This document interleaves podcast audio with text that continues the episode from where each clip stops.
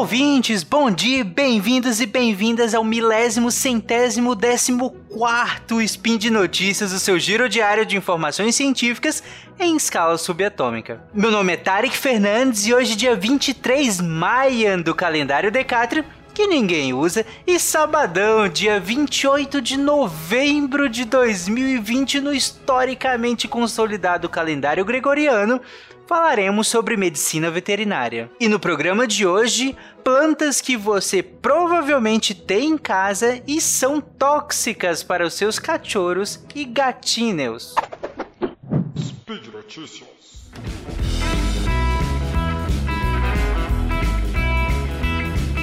Olá, eu sou Marcelo Guaxinim e estou aqui para lembrar você que esse spin é um apoio da Promobit. A Promobit, para quem não sabe, é uma comunidade de pessoas reais que encontram e compartilham as melhores ofertas da internet. É um site onde as pessoas vão lá, indicam ofertas que elas encontraram, onde você consegue cadastrar produtos que tu está procurando uma oferta, mas tudo com segurança. As lojas são verificadas pelo pessoal da Promobit para ter a melhor experiência na, na tua compra Apenas ofertas de lojas reais e seguras são aprovadas para aparecer no site. Não é o, o seu Zé que tá, tá vendendo o skate dele. É, são, são lojas realmente que existem e que estão fazendo uma oferta. Já que tá chegando a Black Friday, essa é a hora de entrar na Promobit, cadastrar lá o que tu tá procurando, ficar de olho nas ofertas. E se você encontrar alguma oferta, indicar lá também. Rola em 6, rola em 20, roda o spin.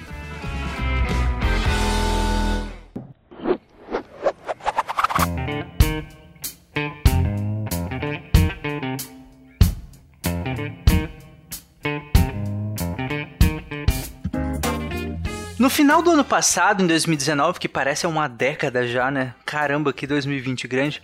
Eu fiz alguns spins sobre alimentos tóxicos e lá eu comecei a falar sobre alguns por conta das festas de final de ano, Natal, Ano Novo e tudo mais. Tanto que eu falei de uva passa, falei de cebola, alho, chocolate também, falei de vários alimentos. Vai estar linkado no post desse episódio esses outros spins. E esse ano eu resolvi falar sobre outra coisa que também está presente nas festas de final de ano, principalmente no Natal, que são as plantas ornamentais. As pessoas costumam ter essas plantas que eu vou citar aqui em casa normal no dia a dia ou comprá-las geralmente por conta das festas de final de ano, né? Para seja para decorar, algumas delas são é, flores de corte, né? Então são vendidas as partes delas em floricultura, em supermercados. Então é bem comum as pessoas terem em casa e logicamente é bem comum também os animais acabarem entrando em contato com essas plantas. E para começar, eu vou falar de uma que é uma instituição muito brasileira é a tal da Praça da Prefeitura, né? A praça que fica ali em frente à prefeitura, geralmente de cidades médias a pequenas, né? E eu lembro que quando eu era pequeno, uma planta que era muito comum na pracinha da prefeitura era a Euphorbia mili, ou coroa de Cristo. E ela tem esse nome justamente por conta da presença de espinhos. Ela é um arbusto que varia ali mais ou menos de um metro, um metro e alguma coisa. Ele é bem denso e cheio de espinhos, né? É, e é bem comum em praças, eu pelo menos já vi várias. As flores são pequenininhas, geralmente vermelhas, ficam em duplinhas, são bem bonitinhas e pequenas. A origem dela é africana, ali da região de Madagascar, mas é extremamente comum aqui no, no Brasil. E outra planta que é bem comum também no, no, no, Natal, principalmente no Natal, que também é do mesmo gênero da eufórbia, é a eufórbia pulquérrima. E ela é, comum, ela é tão comum no Natal que o nome dela é justamente Flor de Natal. Acredito que muita gente conhece por Flor de Natal. E ela tem uma flor bem vistosa, vermelha, bem bonita. Ela floresce geralmente no inverno no hemisfério norte, mas aqui ela acaba sendo uma flor de corte, então você pode achar tranquilo ela no nosso verão ou no nosso Natal, né? É, e acho que acredito que até o ano inteiro você consegue achar. Eu vejo muitas pessoas comprando geralmente em vasilhazinhas, em é, para dar de presente ou para decorar ambientes que são um pouco menores aqui, ou até para fazer aquelas guirlandas, né, no Natal que são é porque ela é bem bonita, ela é bem vermelha. A origem dela é diferente um pouco, ela tem uma origem mexicana, mas em comum esse gênero, eles têm uma substância principalmente, né, uma substância tóxica chamada de terpenoides. E essa substância tóxica, ao ingerida pelos nossos cãezinhos ou pelos nossos gatinhos, vão gerar principalmente diarreia. Não é uma diarreia tão grave quanto, por exemplo, a ingestão de mamona, que aí você tem a ricina, por exemplo, que vai causar uma diarreia sanguinolenta, é, catarral bem grave mesmo. Mas aqui é uma diarreia branda, mas é uma diarreia considerável. E nós, esses animais vão salivar muito também, vão ter cialorreia, pode causar uma náusea, pode causar um vômito, e ainda que não seja tão tóxica assim, ela é tóxica, ela vai causar uma a, diarreia, mas mesmo assim ninguém quer o seu cãozinho tendo a diarreia e, e, salivando um monte no meio da festa de Natal ou qualquer dia que seja, né? Então ela é o, uma planta importante, até porque é, ela inteira é tóxica. Então, se você ele ingerir, por exemplo, as, as flores, pode ter essa diarreia, pode ter essa celorreia, náusea e tudo mais. Mas se, por exemplo, só entrar em contato com a seiva dela, né, com a patinha, por exemplo, pode gerar uma, uma dermatite de contato. Então, pode lesionar a pele dele ali.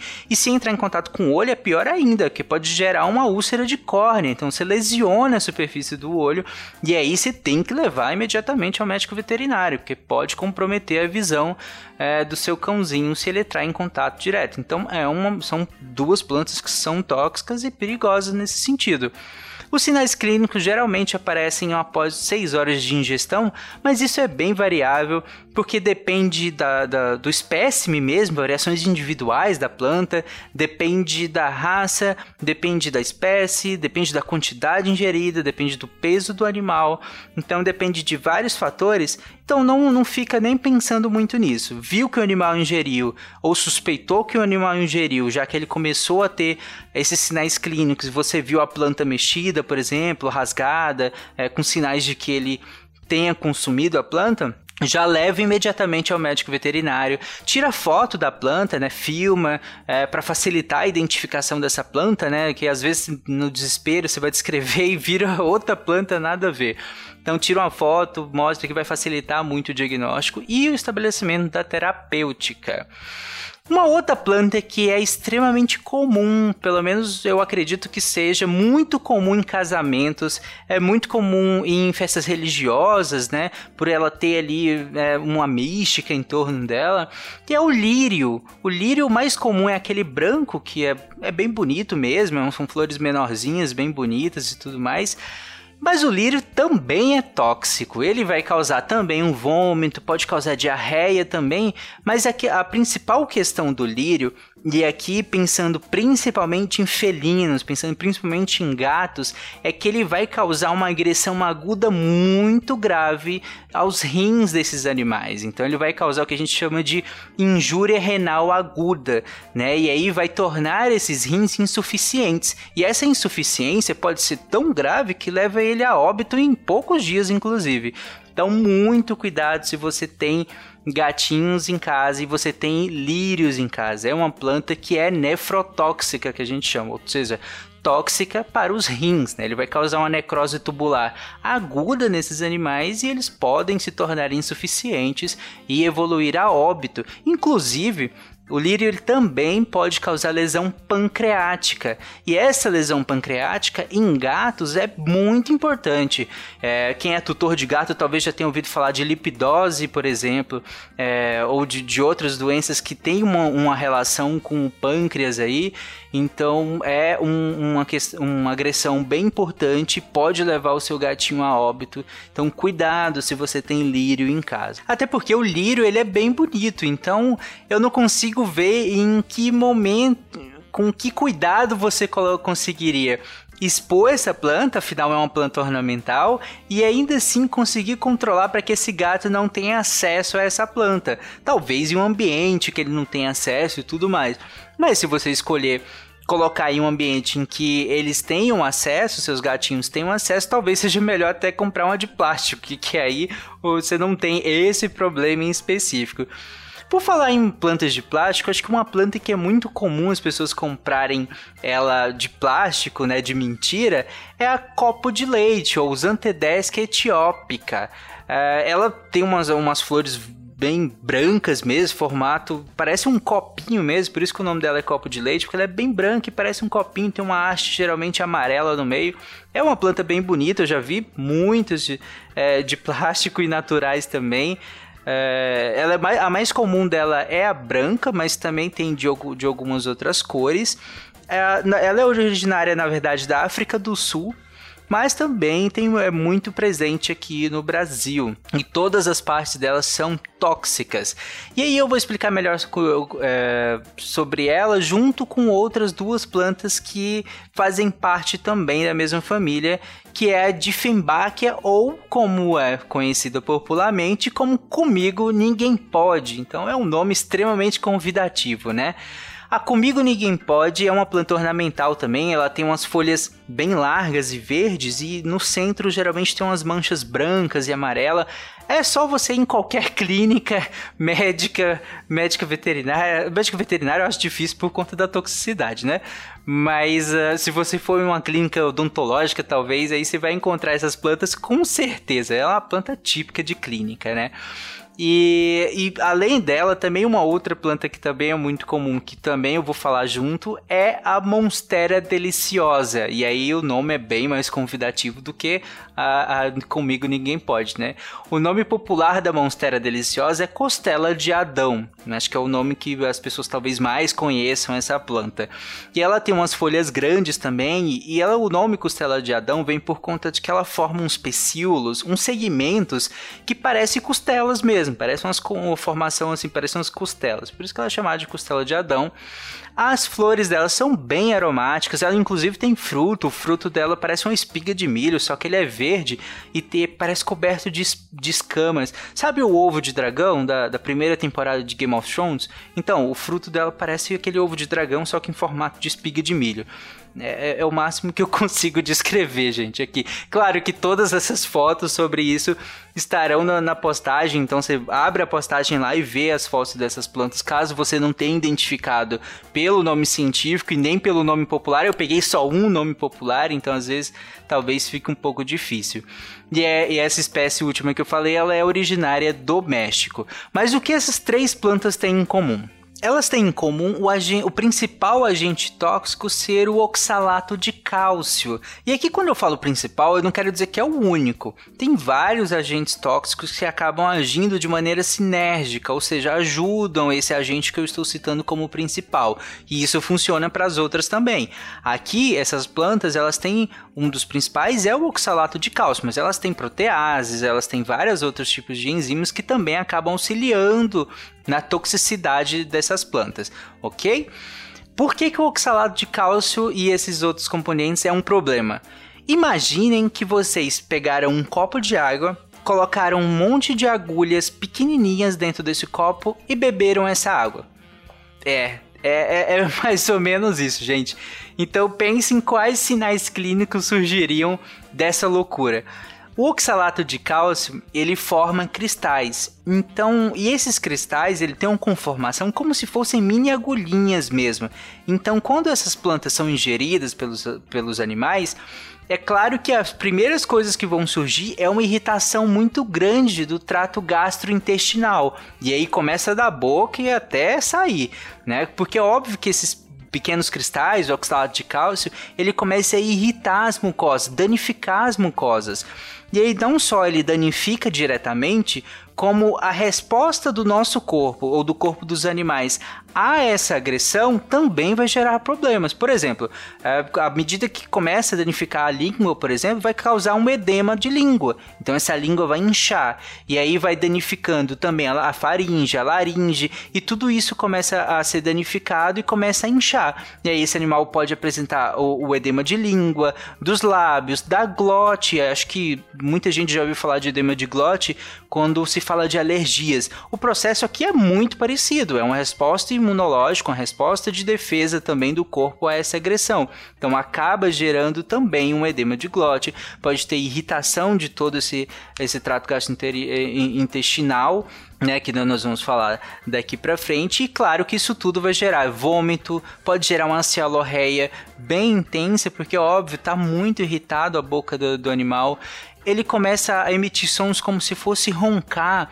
por conta da dificuldade respiratória que essas lesões estão gerando. Não só as lesões, como a resposta a, a, do nosso do corpo dele, do nosso corpo, a essas lesões. Então, essa dificuldade respiratória forma o que um ronco bem feio que o animal começa a emitir tentando respirar. E é óbvio que ele também vai ter dor, ele vai ter dificuldade muito grande de se alimentar, ele não vai querer, obviamente, se alimentar. É, se essa planta entrar em contato também com outros locais, por exemplo, com a superfície ocular, pode gerar uma conjuntivite, então vai ter um processo inflamatório ali, é, até indiretamente com a pele, então vai gerar uma dermatite também. Uh, essas plantas elas também têm uma capacidade de serem nefrotóxicas, ou seja, elas também têm uma capacidade de agredir os rins, por conta, claro, da presença do oxalato de cálcio também. Ali, por conta dessa agressão, você vai ter também vários sinais clínicos derivados dessa agressão para o animal. Então, são plantas que são também muito importantes, são tóxicas e podem é, comprometer a saúde grave dos seus animais. Então, de novo, entrou em contato com essas plantas, você viu que o animal começou a coçar demais um, um, um, local, o olho, por exemplo, ou começou a apresentar esses sinais de começa a salivar muito, começa a inchar os lábios, inchar a boca, começa a mostrar dificuldade de respirar, leva para o médico veterinário, porque aí ele vai entrar com vários tipos de tratamento, vai diminuir a ação inflamatória, diminuir essa ação imunológica do corpo, vai, vai fornecer uma alimentação que esse animal vai precisar, vai ser diferente daqui durante esse período de tratamento. Então, lembra de levar o mais rápido possível. E se possível, filma, né? Tira foto da planta de novo para facilitar essa identificação. Bom, mas com isso tudo, aí você fica perguntando, caramba, e agora? Eu jogo as plantas tudo fora? O que, que eu faço, né? Mas uh, tudo, tudo isso que eu falei, todas as preocupações que você deveria ter em relação a ter um gatinho ou um cãozinho em casa, é basicamente as mesmas, inclusive se você tiver filhos. É, uma criança. Inclusive, essas plantas que eu falei também são tóxicas para seres humanos. E a maior parte dos acidentes acontecem justamente com crianças, principalmente ali até os 8 anos, por conta da, da, da curiosidade que tanto animais filhotes, né, cães filhotes ou gatos filhotes têm é, em comparação com filhotes humanos também, afinal, eles estão explorando o mundo e a maneira deles explorar o mundo nessa idade é principalmente com a boca, né? E, e então acaba gerando a maior parte dos acidentes com filhotes, seja filhotes humanos, ou filhotes de cães, ou filhotes de gato. É, com animais adultos pode acontecer? Pode, principalmente aqueles animais que ficam muito tempo no mesmo ambiente, então eles acabam ficando estressados. Por exemplo, se você sai de casa passa o dia fora e ele fica no ambiente, nesse ambiente tem uma dessas plantas, pode acontecer de um dia ele estar tá muito estressado, ele está entediado, por exemplo, e mexer, explorar o ambiente e acabar entrando em contato acidental com essas plantas. Então, muito cuidado com elas, assim como você teria com uma criança em casa também, ok? Bom, e por hoje é só. Todas as referências sobre o que eu falei estarão na postagem desse episódio, inclusive as imagens de todas essas plantas que eu citei.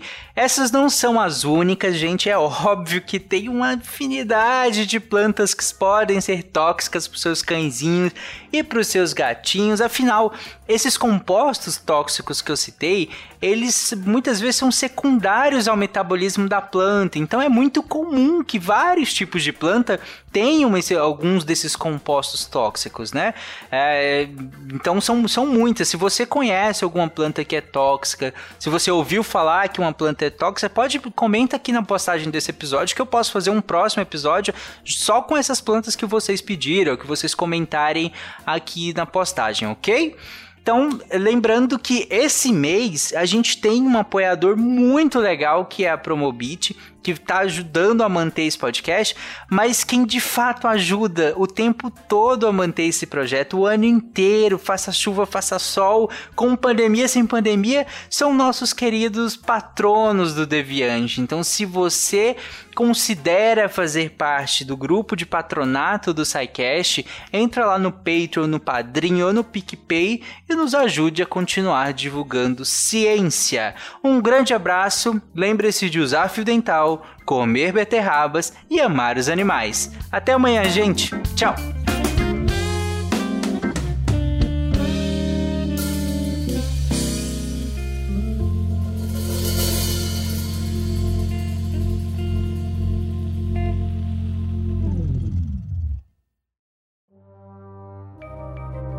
Este programa foi produzido por Mentes Deviantes. deviante.com.br